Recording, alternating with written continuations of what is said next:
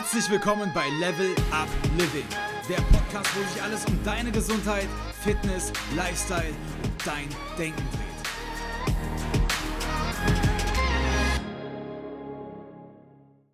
Hi, liebe Gerti, ich begrüße dich ganz, ganz herzlich hier im Interview. Wir wollen heute über ein ganz spannendes Organ sprechen und du bist die Spezialistin heute hier im Level Up Living Podcast. Stell dich doch einmal gerne nochmal selbst vor und erklär uns vielleicht ein bisschen, ja, wie du dahin gekommen bist, wo du heute bist. Ja, sehr gerne. Vielen Dank für die nette Begrüßung. Ich bin Gerti Schöpe, 39 Jahre alt und ich bin ehemals Autoimmunerkrankte. Ich ähm, habe vor über sechs Jahren die Diagnose bekommen, dass ich Morbus Basedow habe. Das ist eine Autoimmunerkrankung der Schilddrüse, bei der die Überfunktion der Schilddrüse ganz stark im Vordergrund steht.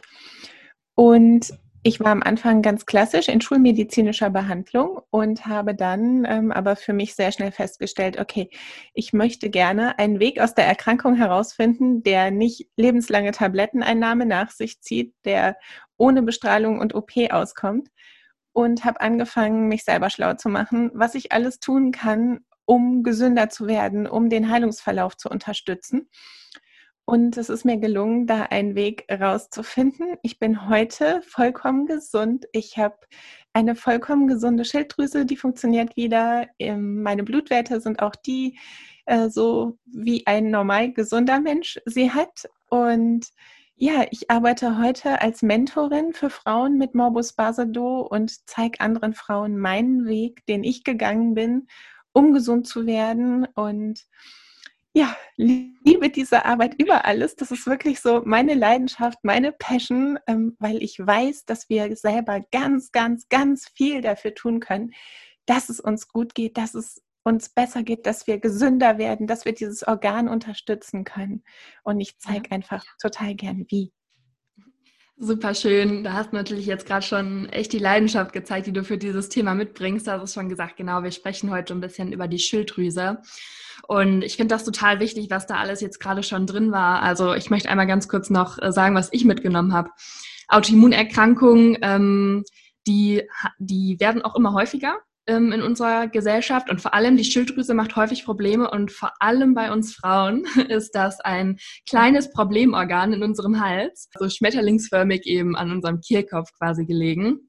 Und bevor wir gleich darauf eingehen, wie man sich da fühlt oder wie du dich da gefühlt hast, als da was nicht in Ordnung war, möchte ich direkt nochmal sagen, dass man aber auch ganz milde Symptome nur haben kann. So Müdigkeit, Abgeschlagenheit, Nervosität und man es manchmal vielleicht gar nicht zuordnen kann und es wirklich ganz, ganz viele unentdeckte Schilddrüsenkranke in Deutschland gibt und die Schulmedizin sehr spät häufig handelt oder auch viel zu früh, aber darauf werden wir noch später eingehen. Ähm, erstmal jetzt an dich die Frage wieder zurück. Wie hast du dich denn damals gefühlt, als du dann diese Krankheit hattest?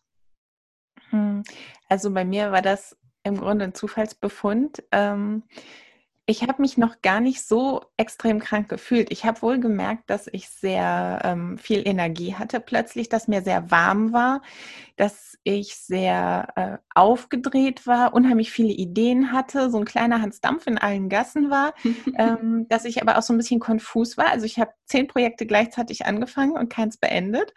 Und ich hatte damals rote Flecken an den Schienbeinen bekommen und konnte mir nicht erklären, wo die herkommen und bin zum ähm, Hautarzt gegangen damit und der Hautarzt hat sich das angeguckt und meinte so, hm, also es gibt Krankheiten der inneren Organe, die so Gefäßentzündungen verursachen können und das waren entzündete Blutgefäße, die da zu sehen waren und hat mir dann ein Blutbild abgenommen, wo wirklich einmal alles abgefragt wurde, von AIDS bis keine Ahnung was. Und ich habe das gar nicht so richtig ernst genommen. Ich so, ja, ja, lass den mal machen und bin nach Hause gefahren und dann meldete der sich aber drei Tage später abends nach Geschäftsschluss. Und das ist immer so ein Zeichen, wenn Ärzte abends anrufen, dann ist wirklich was. Ja. Und dann meinte ähm, der Hautarzt zu mir, Frau Schöpe, nehmen Sie irgendwas für die Schilddrüse? Und ich so, nein ich hatte dieses Organ so gar nicht auf dem Schirm, wusste noch nicht mal so richtig, wo das sitzt. Ja. Und ähm, dann meinte der Hautarzt, also ich soll sofort ähm, meinen, meinen Hausarzt aufsuchen und mal abklären lassen, ähm, was da los ist. Die Schilddrüsenwerte wären absolut jenseits von Gut und Böse. Und ich so, naja, gut, okay. Und bin dann zum Hausarzt und habe da nochmal Blut abgegeben und dann zeigte sich sehr schnell, dass ich eine ganz, ganz krasse Überfunktion habe und ähm, es gibt so einen, einen Blutwert, ähm, der heißt TRAK, T-R-A-K. Und wenn der erhöht ist, dann weiß man, okay, das ist jetzt Morbus Basedow und dann war diese Diagnose ganz schnell klar. Und ähm, ich weiß noch, wie ich dann so, ich wurde dann wieder einbestellt, so, ja, Ihre Werte sind da, kommen Sie mal vorbei, wir müssen mit Ihnen reden. Ich bin dann da hingefahren und ähm, ich weiß noch genau, wie das war. Mein Arzt saß so vor mir, hat mich angeguckt und gesagt, also Frau Schöpe, ähm, Sie haben eine Autoimmunerkrankung der Schilddrüse. Die Krankheit heißt Morbus Basedow. Das kann sehr gefährlich werden. Ähm, das kann Ihre Augen in Mitleidenschaft ziehen und wir müssen sofort Tabletten ähm, verschreiben. Und wenn die Tabletten nicht greifen, dann bleibt uns nur noch, dass ähm, wir entweder die Schilddrüse rausoperieren oder Sie könnten eine Bestrahlung machen mit einer Radiotherapie und dann nehmen Sie einfach für den Rest Ihres Lebens Schilddrüsenhormone ein. Das ähm, ist ein ganz gängiges Verfahren und hat mir dann auch noch so gesagt, ja, es ist auch eine Autoimmunerkrankung, also Sie können davon ausgehen, das geht nie wieder weg, Sie werden nie wieder gesund. Und ich saß da so, wuff, und innerhalb von oh ja. wenigen Sekunden mit diesen Worten ist so, ja, gefühlt der Boden einmal unter meinen Füßen weggezogen worden und ich bin halt rein und habe mich gesund gefühlt und bin rausgegangen, so mit der Prognose unheilbar krank. Mhm. Und ich habe dann echt ein paar Tage gebraucht, um mich zu berappeln. Ich habe dann diese Schilddrüsenblocker angefangen zu nehmen und habe angefangen zu recherchieren, wie das dann ja. so ist. Ne? Da fragt Dr. Google und alles, was ich so gefunden habe, hat mir echt Angst gemacht. Und ja. der ganze Tonus, ähm, wenn, wenn man im Internet nach der Erkrankung sucht, ist wirklich so, es ist ganz schlimm, es ist ganz gefährlich, es geht nie wieder weg. So, mm, genau deswegen haben wir dich heute hier, damit du uns hoffentlich ähm, da was anderes aufzeigen kannst. Aber ich kann das total verstehen, dass man da total überrumpelt ist, erstmal gar nicht weiß, okay, was passiert denn jetzt? Vielleicht wusstest du zu dem Zeitpunkt auch noch gar nicht so richtig, was eine Autoimmunerkrankung ist. Ja. Ähm, und vielleicht können wir diese Begriffe jetzt einmal kurz auch klären, Autoimmunerkrankung und was ist überhaupt eine Überfunktion und eine Unterfunktion der Schilddrüse, damit wir vielleicht auch Leute hier noch mitnehmen können, die ähm, noch ganz am Anfang vielleicht von diesem Thema stehen. Hm, vielleicht fange ich einfach einmal an mit der Autoimmunerkrankung. Und zwar würde ich da ganz simpel einfach sagen, dass, und das ist jetzt auch wahrscheinlich schulmedizinisch geprägt von mir, das Immunsystem sich ähm, Rezeptoren sucht, die auf jeder unserer Körperzellen drauf sind und die erkennt. Und eigentlich sollte unser Immunsystem diese Rezeptoren nur bei Bakterien erkennen oder bei Viren oder bei irgendwas, was fremd ist, was es bekämpfen soll. Und bei Autoimmunerkrankungen, da passiert etwas Auto, das heißt selbst, Immun, unser Immunsystem richtet sich gegen uns selbst. Es fängt also an, Rezeptoren auf unseren eigenen Körperzellen als fremd zu erkennen und das Gewebe, was dahinter steckt, zu bekämpfen und zu zerstören. Und das kann bei Schilddrüsenerkrankungen dann eben passieren, dass ja die Schilddrüse eben von unserem eigenen Immunsystem angegriffen und zerstört wird. Die Schulmedizin, die sagt da immer, ähm, ja, das passiert einfach. das Immunsystem richtet sich da so ein bisschen gegen uns ähm, aus unerklärten Gründen. Und so ganz haben wir es auch noch nicht verstanden. Aber ich hoffe, dass wir heute da so ein bisschen drauf eingehen können, welche Faktoren auch Stress zum Beispiel ähm, auf das ja auf unser Immunsystem einfach hat und damit auch auf Autoimmunerkrankungen, denn Stress bringt unser Immunsystem total durcheinander. Und ähm, vielleicht trotzdem erst einmal noch kurz, was ist eine Überfunktion und was war das bei dir und was ist eine Unterfunktion der Schilddrüse? Okay, also man kann sich das so ein bisschen vorstellen, dass die Schilddrüse die Energiezentrale unseres Körpers ist und die prüft in jedem Moment sehr fein, wie viel Energie brauchen wir denn und stellt uns dann Schilddrüsenhormone zur Verfügung. Und in diesen Schilddrüsenhormonen ist Jod drin. Jod ist so, ich sag mal so, der Treibstoff des Ganzen. Und ähm, bei einer Schilddrüsenüberfunktion ist es so, dass zu viele Schilddrüsenhormone gebildet werden und dass wir quasi zu viel Energie im Körper haben. Und dieses zu viel an Energie äußert sich dann in solchen Symptomen wie, dass wir schwitzen, dass uns heiß ist, dass wir unruhig sind, dass wir teilweise auch Herzklopfen bekommen, dass wir, ja, also der gesamte Stoffwechsel erhöht sich. Das geht dann auch mit Durchfällen einher. Ähm, mit Schlafstörungen, Schlafstörungen im Sinne von, ich bin hellwach, obwohl ich eigentlich schlafen sollte. Also man kann dann nur noch so zwei, drei Stunden die Nacht schlafen vielleicht. Und ähm, ja, also der ganze, ganze Körper ist in, ich sag mal, in Aufregung. Ja.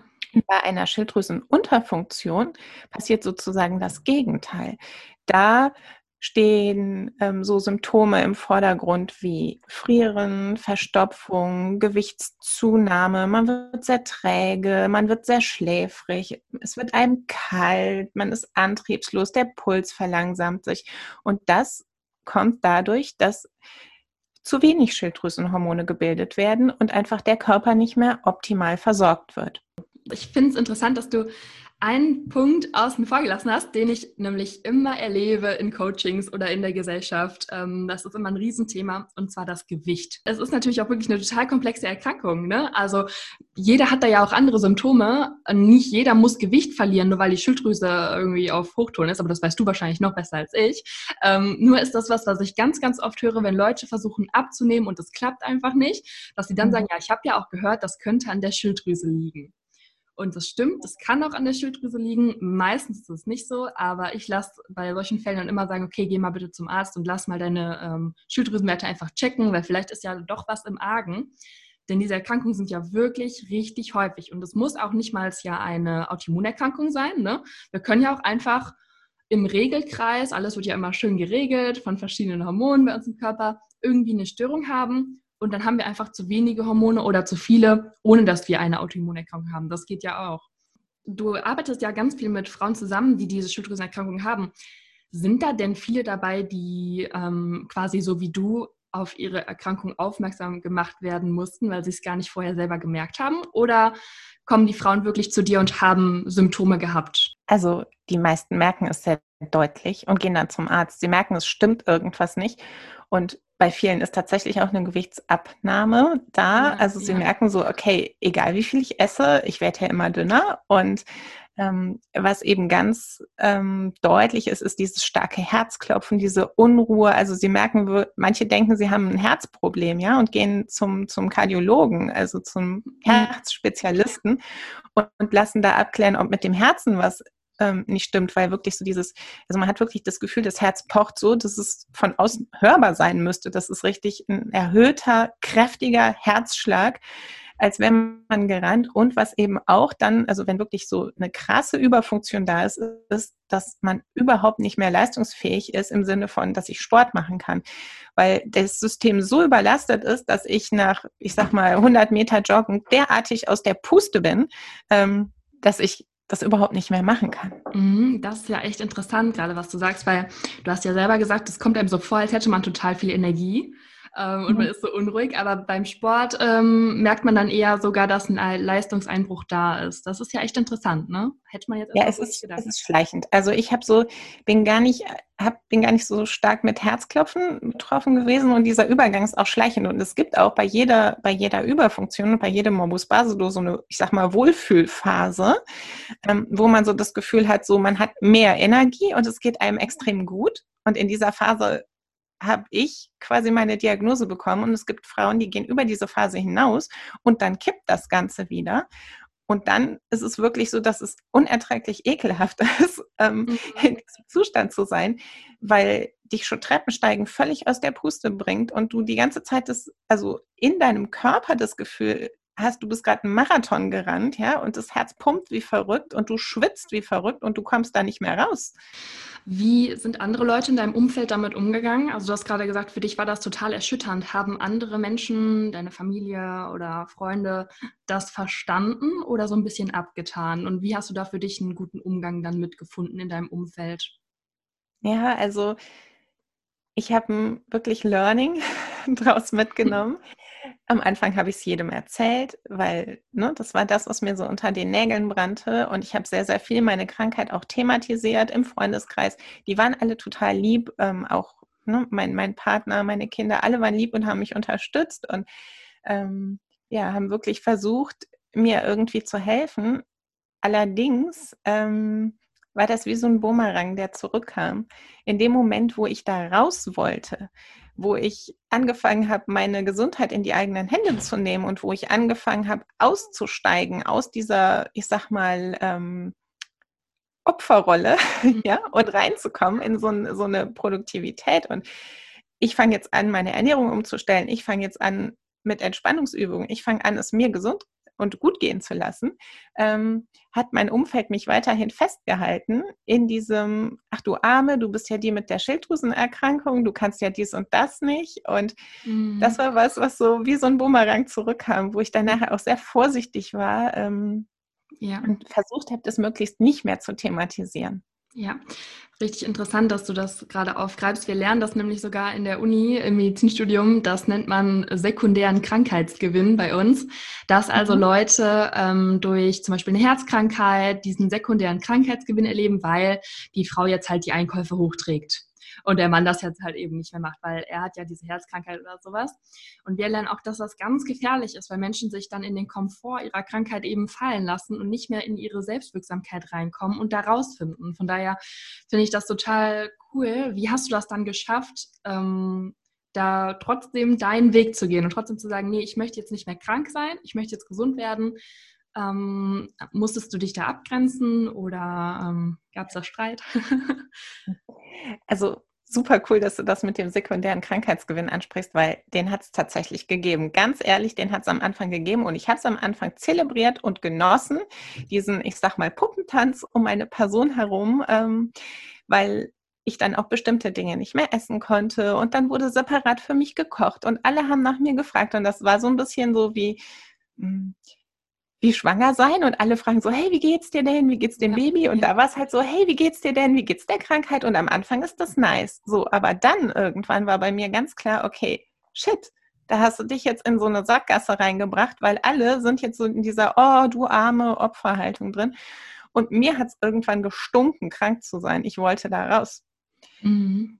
Und ich habe für mich innerlich die Entscheidung gefasst, okay, es wird nicht der schulmedizinische Weg für mich werden, weil das fühlt sich für mich nicht gut und stimmig an. Und ich habe dann ein Buch gefunden ähm, von Dr. Bernd Rieger, der ist Schilddrüsenspezialist, Internist und ganzheitlich arbeitender Heilpraktiker. Und ähm, der hat so ein, so ein Buch geschrieben, quasi für Laien, wo ganz, ganz viele Tipps drin waren, wie man auf biologische Art und Weise den Stoffwechsel beruhigen kann, wie man auf biologische Art und Weise die Schilddrüse beruhigen kann.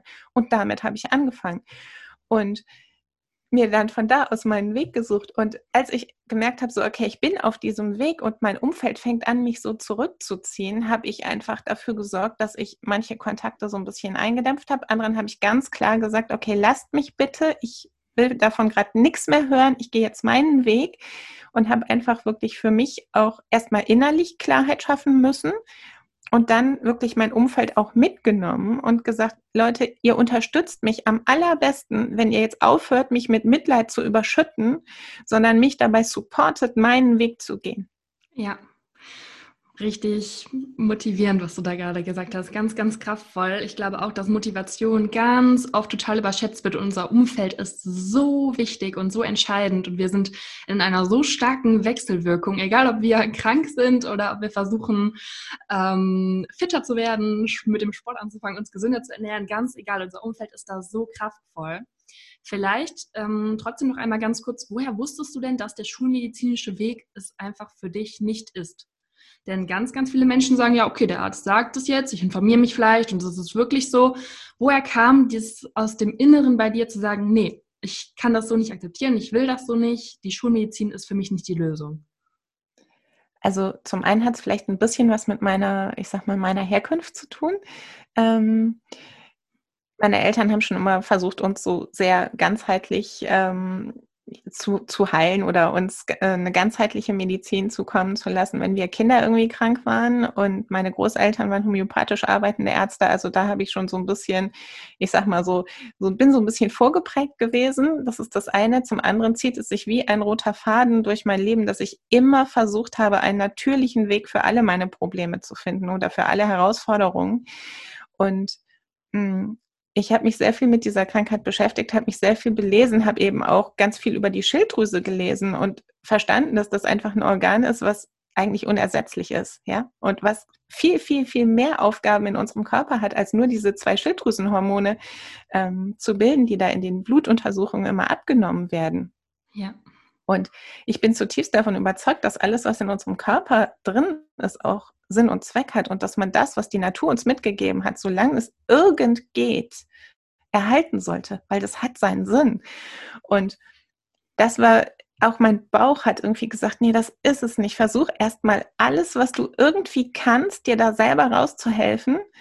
Und wenn das alles nicht klappt, dann gibt es ja immer noch den schulmedizinischen Weg. Aber solange mir noch andere Türen offen gestanden haben, wollte ich die erstmal testen. Ja, sehr cool. Also nochmal ganz kurz vielleicht überhaupt zum schulmedizinischen Weg. Ich finde das total beeindruckend, was du gerade gesagt hast.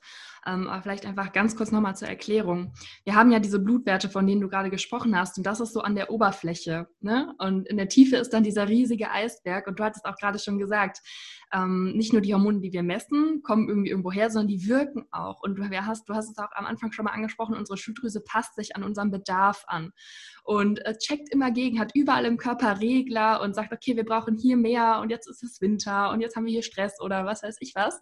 Und ist da wirklich ein total fein abgestimmtes Organ. Und wenn wir da im Labor messen, okay, es sind zu wenige Schilddrüsenhormone da, weil zum Beispiel eine ganz normale Unterfunktion ist oder zu viele, weil eine ganz normale Überfunktion da ist oder wir haben sogar eine Autoimmunkrankheit und wir haben auch noch Antikörper, dann ist das ja das, was in der Oberfläche passiert. Und die Ärzte machen dann eben ganz gerne so, ich nenne das manchmal Laborkosmetik. Also den Wert an der Oberfläche quasi wieder schön hinzubekommen, sodass der wieder in der Norm liegt und dann ist alles gut. Aber den Eisberg so unter dieser Oberfläche dieses Wertes, den haben wir ja dann gar nicht angeguckt und geschweige denn behandelt. Von daher finde ich das so wertvoll, was du gerade gesagt hast. Ähm, wie ging es denn dann bei dir weiter? Du hast dann das Buch gelesen und ähm, wie waren dann so die ersten Schritte? Du bist bestimmt auch nicht immer direkt erfolgreich gewesen damit, oder? Oh nein. Also man wünscht sich das immer so, dass, dass der Weg zur Gesundheit so ein schön gerader ist, der so stetig bergan geht, ja, möglichst ohne irgendwelche Falllöcher und Strecke, aber in Wahrheit, ähm, ja, stellt euch eine eine Zickzacklinie vor mit ganz vielen Auf und Abs und manchmal macht es auch noch so eine Rückwärtsschleife und dann ist man irgendwann angekommen. Also es war ein langes Ausprobieren und was ich halt als erstes getan habe, war Jod ganz konsequent aus meiner Ernährung zu streichen. Und damit meine ich nicht nur jodiertes Speisesalz, sondern ich meine damit wirklich alle Jodquellen, ähm, deren Jodgehalt über 30 Mikrogramm pro 100 Gramm Lebensmittel liegt. Wenn das musst du uns aber trotzdem, glaube ich, einmal kurz erklären, warum. Also ich weiß natürlich ja. warum, aber für die anderen. Jod ist der Treibstoff für die Schilddrüse und sie braucht Jod, um die Schilddrüsenhormone herstellen zu können. Und wenn wir die Schilddrüse in Bezug auf Jod so lange hungern lassen, bis ihr interner Speicher leer ist und auch wenn von außen nichts mehr nachkommt, dann hört einfach ja schon auf biologische Art und Weise eine Überfunktion auf zu existieren. Das ist eine ganz simple Sache und die funktioniert immer, wenn wir konsequent genug sind. Und ähm, bei Morbus Basedow, wo eine extreme Überfunktion vorliegt, kann man sich damit auch am Anfang erstmal nicht schaden, weil der Körper viel zu viel Jod hat, die Schilddrüse auch noch ein Jodspeicher ist, also die speichert Jod im Gewebe und es ist ein viel zu viel da. Und deswegen darf man wenn diese Phase der extremen Überfunktion ist, dieses Jodhungern machen, das funktioniert extrem gut. Und was dann passiert ist, dass die Überfunktion verschwindet, ohne dass ich Schilddrüsenblocker einnehme. So. Und was ich dann zusätzlich noch getan habe, ist ähm, zu gucken, welche Lebensmittel oder welche Pflanzen wirken denn wie ein biologischer Schilddrüsenblocker? Also welche Pflanzen und welche Lebensmittel beruhigen auf natürliche Art und Weise die Schilddrüse? Und da gibt es einige. Und die habe ich ganz bewusst in meinen Speiseplan mit eingebaut. Und die wirken umso stärker, je weniger Jod in den Körper kommt. Wow. Und was ich mir als drittes überlegt habe, war, okay, ähm, Morbus Basedow ist ja eine Autoimmunerkrankung und bei diese, durch diese Antikörper entstehen überall im Körper Entzündungs Vorgänge, nicht nur in der Schilddrüse, sondern leider ist es auch so, dass das zum Beispiel das Gewebe hinter den Augen betreffen kann, wodurch dann eben diese ähm, endokrine Orbitopathie heißt, das entsteht. Das ist eine, ja, da, da schwillt sozusagen das Gewebe hinter den Augäpfeln an und weil die Augäpfel ja in den Augenhöhlen liegen und nirgendwo anders hin können, wenn dieses Gewebe anschwillt durch die Entzündung, werden die buchstäblich aus den Höhlen herausgedrückt. Bedeutet, man hat dann so ein ganz erschreckten Blick. Manchmal kann man die Lider gar nicht mehr schließen. Also die Augen sind so richtig weit und aufgerissen und treten hervor, was einmal ein kosmetisches Problem ist, aber eben auch ähm, das Auge extrem schädigen kann. Und ähm, Es können Teile des Gehirns betroffen sein. Es können eigentlich alle drüsenartigen Gewebe betroffen sein. Bei mir war es zum Beispiel in der Brust so, dass da eben Gewebe zerfressen wurde durch die Krankheit. Und ich habe mir überlegt, okay, wenn so viele Entzündungsvorgänge im Körper unterwegs sind, dann sorge ich jetzt dafür, dass ich so viele antientzündliche Lebensmittel, wie ich irgendwie bekommen kann, in meinen Körper tun, dass ich auch dafür sorge, dass ähm, ja, es gibt bestimmte Sachen, die auch einfach antientzündlich wirken, wie zum Beispiel Eisbaden, Stressreduktion, all diese Dinge sorgen dafür, dass Entzündungsvorgänge im Körper gedämpft werden. Und das war so mein dritter Schlüssel. Also ich habe, wenn du dir das so, kannst du dir wie ein Dreieck vorstellen. Der eine Zipfel von dem Dreieck war das Jodhungern, der andere Zipfel war so viele biologische Schilddrüsenblocker wie irgend möglich und der dritte Punkt war so viel Antientzündliches wie irgend möglich. Mhm. Und diese Kombination hat extrem gut funktioniert. Das kann ich und mir gut vorstellen, ja. Es hat bei mir zweieinhalb Monate gedauert. Dann durfte ich die Schilddrüsenblocker erst reduzieren und dann absetzen.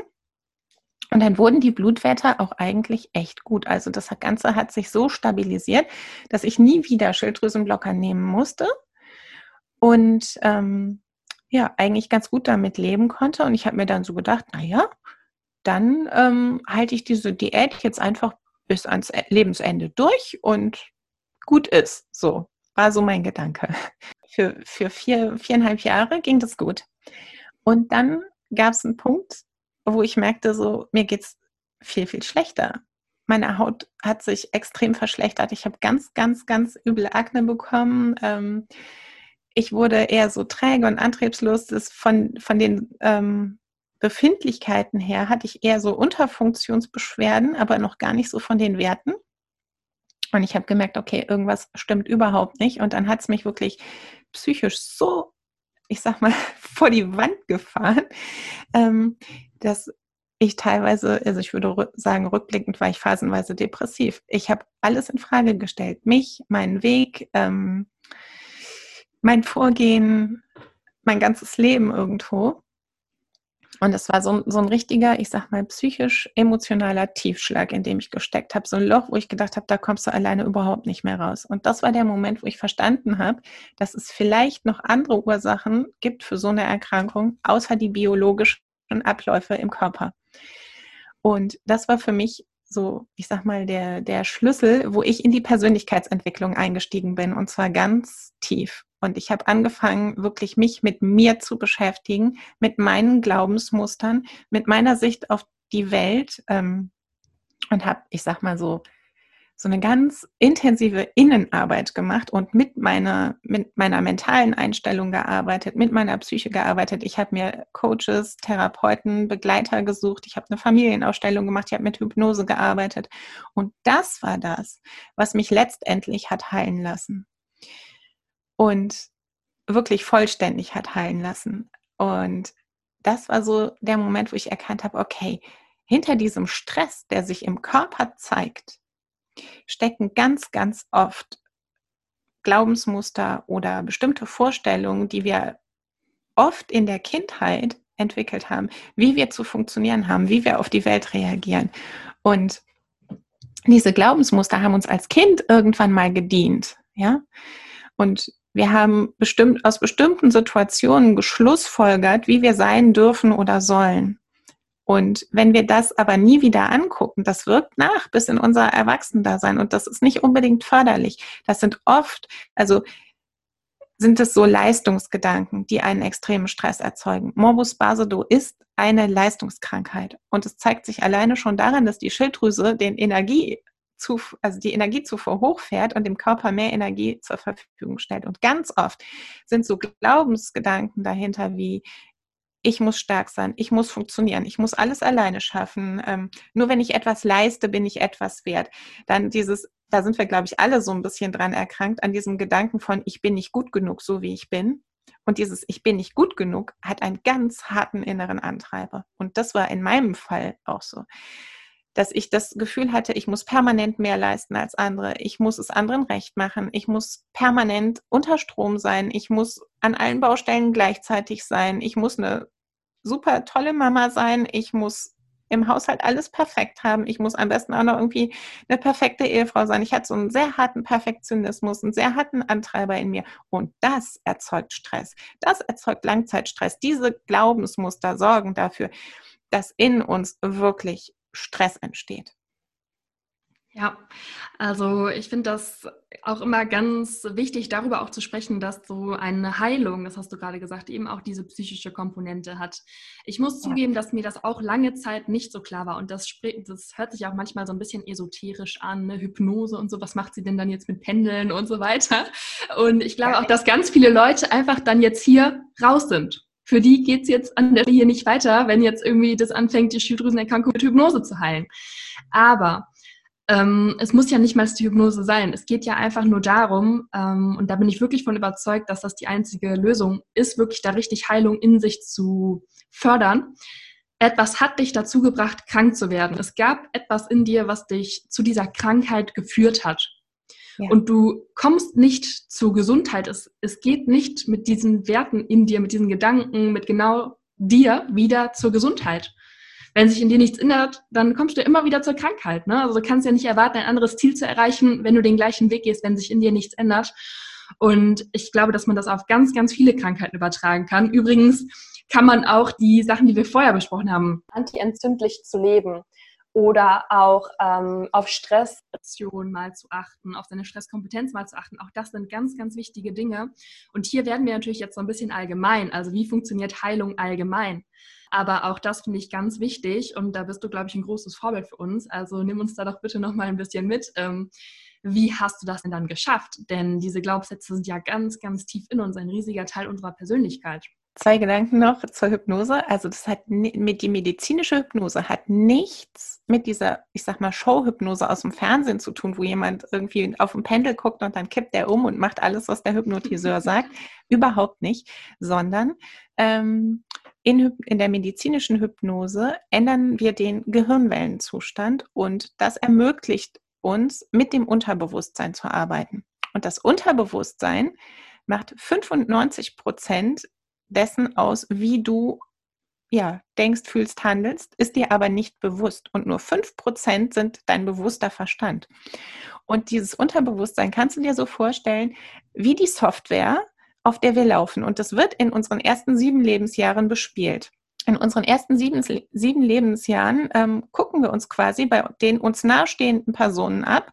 Okay, wie funktioniert die Welt? Ja, ähm, was glaubt Mama über Geld? Wie verhält sich Papa ähm, anderen Menschen gegenüber? So und wenn unsere Eltern sehr leistungsgetrieben sind oder ähm, uns sehr dafür belohnen, zum Beispiel, wenn wir Leistung bringen, ja, wenn wir irgendwie sehr viel Anerkennung und Liebe bekommen, jedes Mal, wenn wir etwas in ihren Augen gut gemacht haben, dann schlussfolgern wir unterbewusst als Kinder so, okay, nur wenn ich leiste, bin ich etwas wert, weil dann kriege ich Liebe von Mama und Papa. So, und das sind so, das ist so die Software, die unser Unterbewusstsein abspeichert. Und was möglich ist in Hypnose ist, quasi, äh, ja, diese Software einmal anzugucken und sozusagen neu zu bespielen. Und wenn da so ein Glaubensmuster hängt, ich nehme jetzt mal dieses Beispiel, nur wenn ich leiste, bin ich etwas wert, dann ähm, kann man das ändern, zum Beispiel in ein Glaubensmuster, ich bin etwas wert, auch wenn ich nichts leiste. Ja? ja. Und das nimmt mir als Erwachsener unglaublich viel Stress raus. Und wir wissen inzwischen, und das ist wissenschaftlich gut untersucht, nur um das Ganze mal so aus dieser Wuvusa und ESO-Ecke rauszuholen, wir wissen inzwischen durch die Epigenetik und durch die Neurowissenschaften, dass unsere Gedanken einen messbaren Einfluss auf unsere Zellen haben und einen messbaren Einfluss auch auf unsere Gene haben. Und dass negative Gedanken bestimmte Botenstoffe in unserem Körper erzeugen, die bis zu unseren Zellen gelangen und dort bestimmte ähm, ja, ich sag mal, Teile unserer Gene aktivieren, die zum Beispiel für den Ausbruch chronischer Krankheiten zuständig sind Total. oder Autoimmunerkrankungen zuständig Total. sind. Und umgekehrt funktioniert das also genauso. Um es mal so ganz klipp und klar zu sagen, wir können uns über unsere eigenen Gedanken kränken oder heilen. Und es funktioniert auch, dass wenn wir anfangen, positive Gedanken zu denken, wenn wir anfangen, mit uns ins Reine zu kommen, Stress abzubauen, dass das dann eben auch einen messbaren Effekt bis auf die Zellen hat. Total wichtig, was du da gerade gesagt hast. Da sind wir ja im Feld dann auch der Psychoneuroimmunologie, also wie unsere Psyche oder neuronal unser Immunsystem moduliert wird. Und du hast das gerade nochmal so betont, äh, dass das bewiesen ist. Und ich muss das auch jedes Mal nochmal betonen, weil die allerwenigsten wollen sich das vorstellen oder glauben können oder ja richtig verstehen, dass unsere Gedanken irgendwie unseren Körper beeinflussen, ähm, was Entzündungsmediatoren angeht oder so. Und ich konnte das auch lange Zeit nicht verstehen, bis ich das im Studium gelernt habe. Und ein ganz beliebtes Beispiel, was ich da immer bringe, ist äh, Cortisol. Also wenn wir uns schlechte Gedanken machen, wenn wir böse Zukunftsszenarien uns im Kopf ausmalen, dann können wir nach einigen Minuten schon messen, dass unser Stresshormon Cortisol im Körper ansteigt. Und Cortisol ist unfassbar potent, wenn es darum geht, unser Immunsystem wirklich runterzuziehen und negativ zu beeinflussen. Denn Cortisol ist ja ein Stresshormon, das uns auf Fight oder Flight vorbereiten soll. Also dass wir jetzt irgendwie gleich wegrennen, flüchten müssen oder freeze, äh, uns irgendwie einer Gefahr stellen müssen. Und dann müssen wir die ganzen Energien in unserem Körper mobilisieren, die wir jetzt gleich dafür brauchen. Und dann ist das Immunsystem nicht mehr wichtig. Und unser Immunsystem verbraucht aber ganz, ganz viel Energie. Und das möchte auch ganz aufwendig koordiniert werden. Und du hast das gerade schon gesagt, wir sind meistens, also so die Grundstimmung in Deutschland ist so, ja, wir machen uns immer ganz viele Sorgen und sind nicht wirklich ähm, von Grund aus positiv mit unseren Gedanken. Ich habe mal irgendwie gelesen, 90 Prozent aller Gedanken ähm, sind einfach negativ, die wir den Tag über haben. Ja. Und das ist auch zum Teil natürlich. Unser Gehirn möchte sich auch evolutionsbiologisch auf das Negative, auf die Gefahren konzentrieren. Das macht auch Sinn. Nur das Problem ist, dass dann ganz, ganz, ganz viele Menschen in der Gesellschaft permanent dieses Cortisol im Blut haben und permanent ihr Immunsystem schwächen. Und Krebszellen, die zum Beispiel in unserem Körper permanent entstehen, werden dann eben nicht gut bekämpft. Über Jahre, über Jahrzehnte. Und diese ganzen Krankheiten, die wir dann im Alter haben, da sage ich auch immer ganz gerne, die kommen halt nicht mit dem Alter, die kommen halt mit dem Altern. Also mit der ganzen Zeit, die vergeht, bis diese Krankheit einfach mal dann Zeit hatte, quasi den letzten Tropfen zu bekommen, um äh, dann überzulaufen aus dem Fass. Also das ist wirklich ein riesen Player. Das möchte ich echt hier nochmal betonen. Das liegt mir sehr am Herzen, dass das sehr wichtig ist, was du gerade gesagt hast, dass unsere Gedanken Heilung in uns hervorbringen können oder eben Krankheit super, super wichtig. Danke für den Input. ja. Ja, und es ist ja auch so, also es ist von der Natur so smart, dass unser Immunsystem ausgehebelt wird, wenn wir unter, in Gefahr sind sozusagen. Ne? Das ist also, wir gehen jetzt mal in die Steinzeit und genetisch sind wir alle noch Steinzeitmenschen. Das muss man einfach mal so klipp und klar sagen. Wir unterscheiden uns nicht von irgendeinem Neandertaler. So. Und damals war es einfach so, wenn dann der Säbelzahntiger aus dem Gebüsch gesprungen ist, dann hat das Unterbewusstsein dieses Neandertalers innerhalb von Sekundenbruchteilen entschieden, ob Fight, Flight oder Freeze das Richtige ist, um zu überleben. So. Und wenn der dann in den Fluchtmodus gegangen ist, dann brauchte der alle Energie in den Muskeln. Das heißt, es wurden in Sekundenbruchteilen Stresshormone ausgestoßen, die dafür gesorgt haben, dass der Herzschlag sich beschleunigt, dass die Pupillen sich weiten, damit er dieses Scheißvieh besser sehen kann, was ihn da verfolgt. ähm, und der Körper hatte in dem Moment zum Beispiel kein Interesse mehr daran, dass die Verdauung funktioniert, dass die Fortpflanzung funktioniert, dass das Hormonsystem aufrecht gehalten wird, weil das braucht er alles nicht, wenn der jetzt rennt und diese Katze ihm gleich in den Hintern beißt. So. Und wenn der sich dann auf irgendeinen Baum gerettet hatte und dieses Vieh war wieder weg, dann ist er aber auch komplett in so einen total tief entspannten Modus wieder reingegangen. Dann ist er von seinem Baum runtergeklettert und hat wieder angefangen, Nahrung zu sammeln. Ja. Und er hat nicht den ganzen Tag lang permanent diesen Säbelzahntiger im Kopf gehabt, sondern der hat sich wieder auf das konzentriert, was Sache ist. Ja, ganz Heute, wichtig. Ja, genau. Da wolltest du wahrscheinlich gerade drauf eingehen. Ja, Heute ist es so, dass wir permanent einen Säbelzahntiger im Kopf haben und der kann zum Beispiel der Chef sein, der uns stresst. Das können so Gedanken sein wie, ich muss noch dies, ich muss noch das, ich muss noch jenes. Ja, das sind alles kleine Säbelzahntiger. So, und wir haben nicht nur einen Säbelzahntiger, sondern gefühlt haben manche Leute eine ganze Herde Säbelzahntiger im Kopf. Und unser Körper ist einfach nicht dafür gemacht, unter Dauerstress zu stehen. Der braucht Phasen tiefer Regeneration und tiefer Entspannung, damit das Immunsystem funktionieren kann, damit wieder neue, ich sag mal, Fresszellen gebildet werden können, damit Heilungsvorgänge ablaufen können, damit Entzündungen überarbeitet werden können, damit Entzündungsherde ja aufhören. Und das ja. ist eigentlich das, weswegen, ich sag mal, all diese Achtsamkeitstechniken wie jetzt ähm, Meditation und Yoga und ähm, bewusstes Atmen oder so, so unglaublich effektiv sind, weil sie uns eben in so einen tiefen Entspannungszustand reinbringen. Und da möge jeder für sich finden, ähm, was für ihn passt. Also es muss nicht jetzt jeder meditieren oder Yoga machen. Für die anderen ist es ein schöner Waldspaziergang. Waldbaden schwappt gerade als Riesentrend aus Japan hierher, ist mega gesund. Ja, und da kann jeder seine, seine Möglichkeit und seine Variante finden. Aber es ist wichtig, sich zum einen bewusst zu machen, stehe ich unter Spannung und sich dann immer wieder Phasen der tiefen Erholung zu gönnen. Ja, ganz wichtig. Und du hast gerade schon gesagt, das kann ja alles Verschiedene sein. Und nochmal ganz kurz abschließend, für die Leute, die jetzt immer noch nicht überzeugt sind, habe ich immer noch ein K.O.-Argument. Und zwar, wenn wir eine entzündete Stelle an der Haut haben oder sowas, dann schmieren wir ja ganz gerne mal Cortisonsalbe darauf und dann ist die Entzündung gelindert. Und Cortison und Cortisol hört sich schon ähnlich an, ist auch eigentlich das Gleiche. Also wir schmieren eigentlich nichts anderes als Stresshormone in einer Salbe auf diese Entzündung. Ähm, und dann wird das Immunsystem dort runtergefahren und die Entzündung klingt quasi ab. Also da nochmal der, der kleine Proof, ähm, auch aus der Medizin. Schade ist halt eben nur, dass man das weiß und man packt es in eine Salbe, aber man bringt es den Leuten ja nicht irgendwie auch noch auf andere Arten näher. Von daher ist da jeder einfach in seiner Selbstverantwortung gefragt, ähm, so wie du gerade erklärt hast, einfach mal für sich da die passende Entspannungsmethode zu finden. Aber vielleicht einfach wieder zurück zu dir. Wie ging es dann weiter? Ja, ähm, also ich habe, wie gesagt, so eine ganz intensive, ich sag mal, Innenweltpflege gemacht. Ich habe mich sehr viel mit Vergebung beschäftigt. Vergebung ist wirklich etwas, wo wir ganz extrem Stress abbauen, wo wir Dinge loslassen, an denen wir ganz lange festhalten, die sehr viel Druck und Stress in uns erzeugen.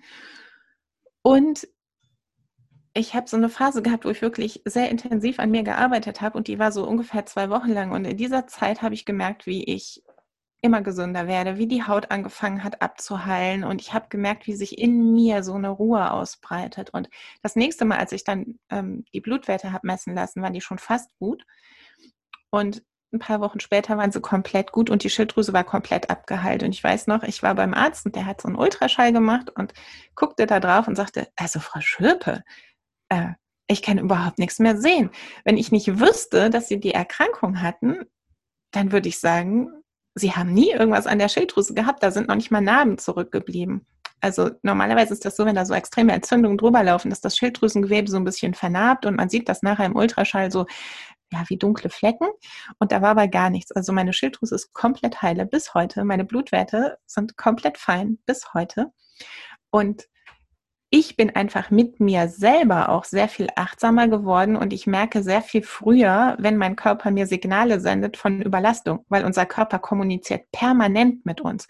Und ich habe in dieser langen Zeit, in der ich so viel mit mir auch experimentiert habe, und es ist nicht immer alles gut gegangen, ich habe das jetzt hier so glatt erzählt, aber ähm, ich habe einiges auch ausprobiert, was ziemlich schief gegangen ist. Ähm, habe ich ein sehr gutes Körpergefühl bekommen und habe gelernt, sehr fein diese Signale zu, zu deuten, die mein Körper mir ja sendet. So, und nachdem ich gesund war, fing eigentlich das große Fragen an. Dann kam so, boah, wie funktioniert das mit der Selbstheilung? Wie läuft das? Ähm, ja, was passiert auf Zellebene? Und dann habe ich angefangen, mich wirklich ganz intensiv da reinzulesen. Dann habe ich mich mit Dr. Joe Dispenza beschäftigt, mit Bruce Lipton, dem Stammzellenforscher und ähm, der, der, der ganz viel über Epigenetik auch geschrieben hat und bin so ganz tief in dieses Thema Selbstheilung eingetaucht und ja habe sehr viele Ausbildungen auch in dem Bereich gemacht und ja, war dann irgendwann so weit, dass ich dachte, so, jetzt hast du so ein Wissen, zum einen über die Erkrankung, zum anderen über dieses ganze, das ganze Thema ja, innere Arbeit und Stressreduktion, geh raus damit. Ja, ja. Und das war der Moment, wo ich dann angefangen habe, meine Geschichte auch zu teilen. Mega schön. Und das finde ich auch total richtig, dass du das gemacht hast. Denn was ich an dir so empowered finde, ähm, ist einfach, dass du deine Krankheit, also eine Krankheit, die will uns ja meistens irgendwie was sagen. Ne? Hey, hier lief irgendwie was irgendwie falsch. Schau mal hier hin, reagier mal auf mich, reagier mal auf mein Symptom. Und dass du daraus eben eine Chance gemacht hast, dich wirklich so weiterzuentwickeln, ähm, in eine neue, gesunde, Persönlichkeit, die natürlich auch noch irgendwo anders, ganz, ganz anders ist als vielleicht damals und wirklich ja. das als Chance gesehen hast. Das finde ich total mutig, aber auch eben sehr kraftvoll und sehr inspirierend, ähm, das einfach so anzugehen. Weil eigentlich, wenn wir mal ehrlich sind, ist das für uns alle nur eine Frage der Zeit, bis wir irgendwann mal ähm, eine Krankheit bekommen, weil keiner von uns perfekt ist und wir dann eben darauf reagieren dürfen, uns an dieser Stelle zu verbessern mal in uns reinzugehen und ja, dazu gucken, wie können wir es besser machen oder es halt eben zu ignorieren und uns auf die Medikamente zu verlassen, die halt eben niemals so an der Wurzel uns heilen können oder generell uns nicht heilen können, sondern uns eigentlich nur behandeln können. Das finde ich wirklich super, also wirklich super inspirierend. Ähm, eine kleine Frage, die mir eben noch eingefallen ist, die Werte. Du hast gesagt, die waren dann eigentlich okay, die Blutwerte. Wie wichtig sind dir solche Werte generell? Also würdest du sagen, dass die Schulmedizin sich da vielleicht selber so ein bisschen manchmal in den Schwanz beißt mit Blutwerten, ähm, weil du eben auch mal gesagt hattest, ich war so ein bisschen bei den Symptomen einer Unterfunktion, obwohl die Werte noch okay waren. Und ich kenne das selber, dass zum Beispiel die Vitamin D-Werte, die wir in Deutschland haben, ab wann man anscheinend einen Vitamin D-Wert hat, der in der Normalrange liegt, da sage ich manchmal so, nee, das ist eigentlich nicht okay, da bist du in einem krassen Mangel, nur weil das die Range der Schulmedizin ist, heißt das nicht, dass das für deinen Körper sehr gut ist. Ähm, das ist vielleicht gerade mal ausreichend. Wie gehst du da an solche Parameter, medizinische Blutwerte und Tabellen ran? Also ähm, Sie können natürlich einzuschätzen, wo wir stehen, aber ganz grundsätzlich bin ich kein Freund von Laborwetterfetischismus.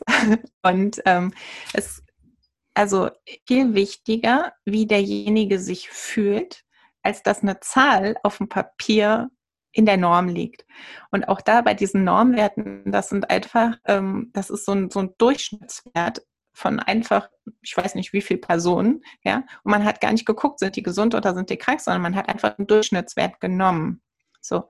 Und gar kein Durchschnitt. Also vielleicht bist du ja ganz individuell Norm. So. Und ich muss einmal, kurz, einmal kurz unterbrechen. Die Verbindung ist gerade ganz schlecht. ähm, okay.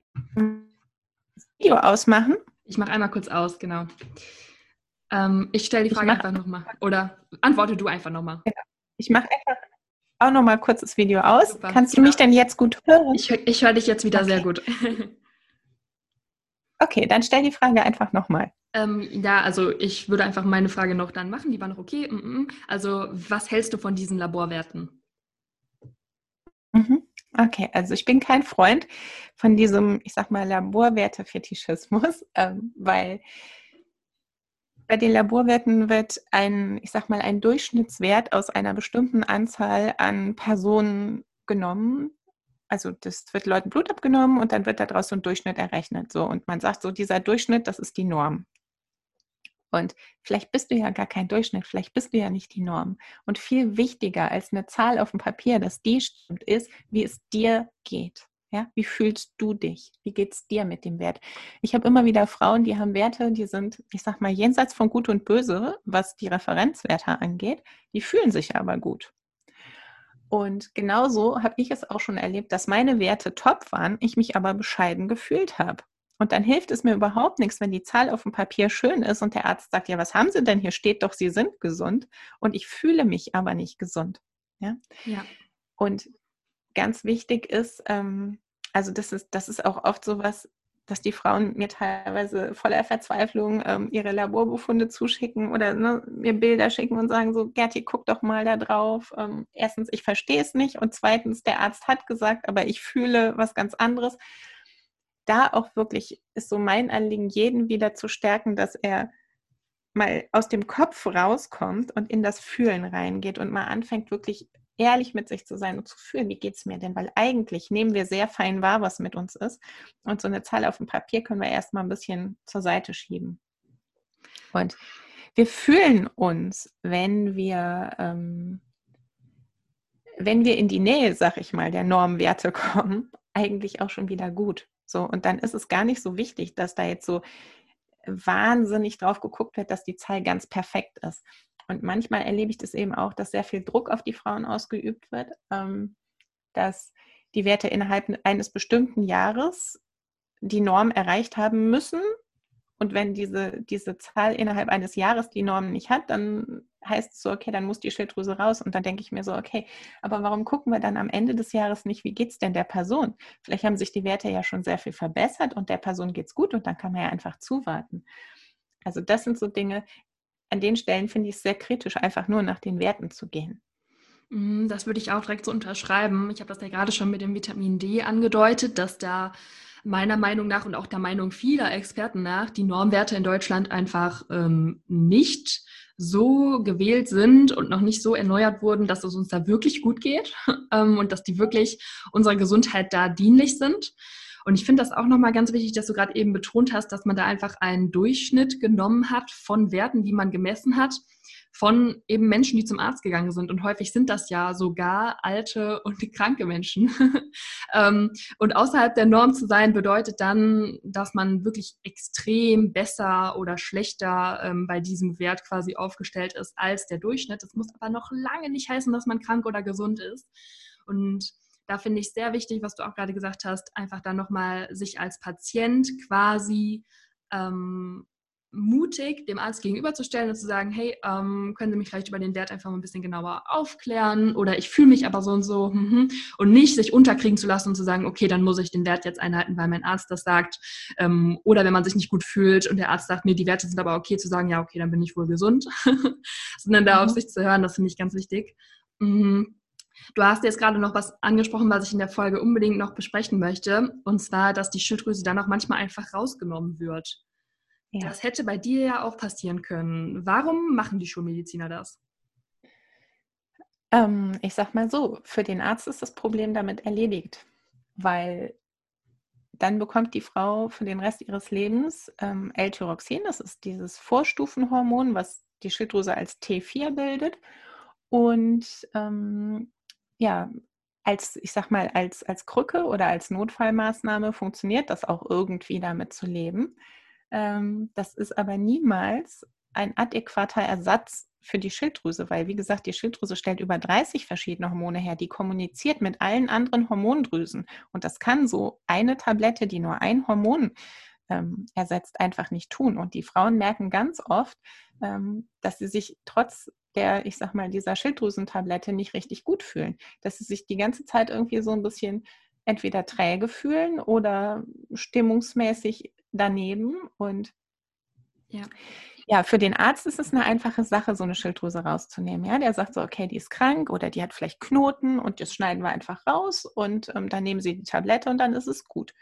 So, auf dem Papier ist dann auch wieder alles in Ordnung. Aber es wird eigentlich niemandem ganz ehrlich vorher gesagt, was das wirklich bedeutet, ohne Schilddrüse zu leben. Und ähm, es wird auch in meinen Augen, gerade in Deutschland, viel zu schnell und viel zu viel operiert. Wow, ja. Oh ja. Können viel, viel mehr zuwarten. Wir können viel, viel mehr auch erstmal alternative Möglichkeiten ausprobieren. Für mich ist wirklich, das ist so, ja, vielleicht so ein bisschen vergleichbar wie mit dem Kaiserschnitt. Der Kaiserschnitt sollte der absolute Notfall und Notausgang sein und nicht die Norm. Und so ist es mit einer Schilddrüsen-OP auch. Das sollte der absolute Notfall sein, wenn wirklich alles andere gescheitert ist. Mhm. Und nicht die Norm. Ja, ich finde das total wahr, was du gerade gesagt hast, dass wir in Deutschland viel zu früh operieren. Und ich glaube, genau das können wir auch auf die Schilddrüse anwenden. Ich habe das schon häufig in Formulaturen oder in der Praxis erlebt, dass ähm, nichtmals die Knoten vorher richtig diagnostiziert wurden. Also dann fallen ja auch mhm. immer die Begriffe heißer Knoten, kalter Knoten und was ist es jetzt, muss die Schilddrüse raus. Und ganz, ganz häufig wird der Schritt der ausgiebigen Diagnostik gar nicht gegangen, sondern die Schilddrüse wird einfach sofort rausgeschnippelt ähm, weil das jetzt einfacher ist. Und genau, der Arzt hat dann eigentlich nichts mehr, so ähm, worum er sich noch groß kümmern muss, sondern der kann sagen, die Schilddrüsenmedikamente sind eben auch ohne große Nebenwirkungen und dann ist die Sache eigentlich erstmal so geritzt. Mhm. Ein Riesenproblem ist aber wieder da, dass wir halt eben die Ursache nicht behoben haben und dass wir niemals mit Tabletten oder mit irgendwelchen Pillen oder medizinischen Maßnahmen den Körper so gut ersetzen können, wie er selber sich eben um sich kümmert. Das hast du ja gerade auch schon gesagt. Und nur um mal einen kleinen, einen kleinen Vergleich ähm, hier zu bringen, an dem ich das auch immer sehr, sehr gut, finde ich, verdeutlichen kann. Spanien zum Beispiel hat ein sehr viel günstigeres Gesundheitssystem als Deutschland. Die haben viel, viel mehr Physios und die verschreiben ganz viel, ich sage jetzt mal, günstige, konservative Therapie. Also wenn jemand einen Bandscheibenvorfall hat, dann wird in Deutschland ähm, vielleicht mal kurz irgendwie ein bisschen Physio verschrieben, 20 Mal, wenn man Glück hat. Und ähm, dann wird beim nächsten, bei den nächsten Beschwerden aber auch operiert und das Ganze kostet 30.000 Euro, so eine Rücken-OP. Mhm. In Spanien kannst du drei Jahre lang zum Physio gehen, zur Krankengymnastik gehen. Wenn du willst, kannst du es auch fünf Jahre machen und da kommt erstmal gar kein Chirurg und möchte da direkt irgendwie rumschnipseln und dir irgendwelche Platten einsetzen. Und die Konsequenz ist, dass die Leute viel langanhaltender gesund sind, weil sie ihre Probleme wirklich anpacken ne? und nicht einfach irgendwie ähm, die gleiche rückenschädliche Haltung immer einhalten. Ähm, Im Büro hat sich nichts geändert. Ähm, Gymnastikball oder Stehschreibtisch ist nicht eingekehrt. Bewegung mhm. ist auch nicht viel mehr da. Der zweite, dritte, vierte Bandscheibenvorfall kommt und es wird wahrscheinlich wieder operiert werden. Und in Spanien ist es vielleicht dann der letzte Bandscheibenvorfall gewesen. Ähm, und der ist vielleicht auch nach zwei, drei, vier oder sechs Jahren beschwerdefrei. Also das ist wirklich so ein ganz bekanntes Beispiel. Aber genauso bei der Schilddrüse eben auch. Und Deswegen finde ich das ganz wichtig. Was wäre da dein Tipp, wenn jemand ähm, gesagt bekommt, die Schilddrüse muss raus? Was sind die nächsten Schritte? Also, ähm, erstmal eine Zweitmeinung einholen, weil wenn irgendetwas aus meinem Körper rausgeschnitten wird, ähm, finde ich, ist das ein ganz krasser und gravierender Schritt. Und da würde ich erstmal wirklich ähm, mich auch zu nichts drängen lassen, es ist nie so, dass es wahnsinnig eilig ist. Ihr habt ganz viel Zeit. Ihr fallt nicht gleich tot um, auch nicht, wenn, ich sag mal, Morbus Basedow wirklich seine allerhässlichsten ähm, Züge zeigt, sondern ihr habt erstmal Zeit. Und dann würde ich euch wirklich raten, macht euch schlau, was euch sonst noch als Möglichkeit zur Verfügung steht. Holt euch eine Zweitmeinung, bittet um Zeit, versucht es erstmal auf alle möglichen anderen Arten und Weisen und es gibt inzwischen gut ausgebildete, ich sag mal, Heilpraktiker, die sich wirklich auf diesen Bereich Schilddrüse auch spezialisiert haben. Und ähm, schaut mal, es gibt inzwischen richtig tolle Literatur zu dem Thema. Das war bei mir damals gar nicht so. Inzwischen gibt es immer mehr Bücher, die einen alternativen Weg aufzeigen, um aus Schilddrüsenerkrankungen rauszukommen. Es ist so unglaublich viel mehr möglich, ähm, als man euch da so im ersten Moment sagt und als ihr vielleicht in dem ersten Schreck auch glaubt. Immer dann, wenn so, ja, ich sag mal, so, so, so eine ähm, Schreckensnachricht in euer Leben tritt, nehmt euch Zeit, euch zurückzuziehen und erstmal gefühlsmäßig wieder runterzukommen, weil wenn wir uns erschrecken und wenn wir unter Stress stehen, funktioniert unser Gehirn auch gar nicht. Und dann treffen wir keine guten Entscheidungen für uns und dann sagen wir vielleicht irgendwas zu, was uns nachher leid tut, sondern zieht euch erstmal zurück für ein, zwei Wochen, sammelt euch wieder, macht euch ein bisschen schlau, holt euch eine zweite Meinung und dann sieht die Welt vielleicht schon ganz anders aus. Ja, Ganz wichtig mit der zweiten Meinung, die man sich holen sollte. In der Uni bekommen wir so ein bisschen beigebracht, dass man diese Patienten nicht so gerne mag, weil die eben das Gesundheitssystem mehrmals beanspruchen und sehr kostenintensiv werden, diese Patienten. Diese bösen Patienten, die sich über ihre Gesundheit informieren wollen. ähm, aber ich würde auch immer sagen, vor allem auch einen Arzt zu finden, bei dem man ein gutes Gefühl hat und ganz ja. wichtig ist für mich auch nochmal zu betonen, die Ärzte verschweigen einem die Informationen ja nicht willentlich, weil sie irgendwie böswillig sind oder so, sondern du hast das gerade angesprochen. Das Thema Schilddrüse ist vor allem in den letzten Jahren nochmal besser erforscht worden, besser dokumentiert und das Medizinstudium gibt es bei uns leider auch nicht her, dass wir auf ein solches Organ oder auf jedes Organ des Körpers so detailliert mit all diesem Fachwissen eingehen und eben gelehrt werden können. Du warst da selber deinen Weg ähm, hinter dir und weißt, wie anspruchsvoll und wie intensiv dieses Thema ist. Und genauso ist es ja bei jedem Organ. Und leider ähm, erlaubt es halt die normale Allgemeinarztausbildung vielleicht nicht in jedem Fall dir da den, den, besten Rat zu geben. Und du hast eben auch schon mal von Schilddrüsen-Experten gesprochen. Und genauso gibt es für jedes Gebiet Experten. Und wenn du dir unsicher bist, dann suche einen solchen Experten auf. Und im Zweifelsfall natürlich besuche deinen Kurs oder frag Gerti einfach genau. persönlich. Genau. ähm, genau. Ich würde gerne noch über ganz, ganz viele Dinge mit dir hier sprechen, aber ähm, so langsam müssen wir mal zum Ende kommen. Erzähl uns doch vielleicht kurz noch, wo man dich finden kann, wenn man jetzt mehr von dir hören möchte. Und dann hast du noch Zeit, ähm, noch das mitzugeben, was jetzt hier leider nicht angesprochen werden konnte, was dir aber noch wichtig ist. Also wo finden wir mehr von dir? Okay, also ihr findet mich bei Instagram. Dort heiße ich gerti-schöpe, Schöpe mit OE. Und ihr findet meine Website im Internet, die heißt www.ichbingeheilt.de. Ich bin geheilt einfach ein Wort ohne Punkt und Komma zusammengeschrieben. Damit findet ihr mich. Ähm, und ja, was ich euch noch wirklich mitgeben möchte, ist, euer Körper ist niemals gegen euch, sondern immer für euch. Der versucht in jeder Sekunde für euch da zu sein, für euch zu heilen. Und jede Krankheit ist eine ganz liebevolle Botschaft im Körper ausgedrückt von, hey, schau mal her. Ähm, du hast gerade irgendwie den Weg für dich verlassen, der für dich gesund und stimmig ist. Schau dir deine ganzen Lebensumstände mal an. Schau dir mal an, ähm, ob du wirklich glücklich und zufrieden bist auf dem Weg, ob du ein, ein entspanntes und stressfreies und schönes Leben hast. Und wenn nicht, ist diese Krankheit für dich eine riesengroße Chance, deine Gesundheit eigenverantwortlich in die Hand zu nehmen. Und mit deiner Gesundheit meine ich auch dein Leben, weil alle Lebensbereiche hängen zusammen.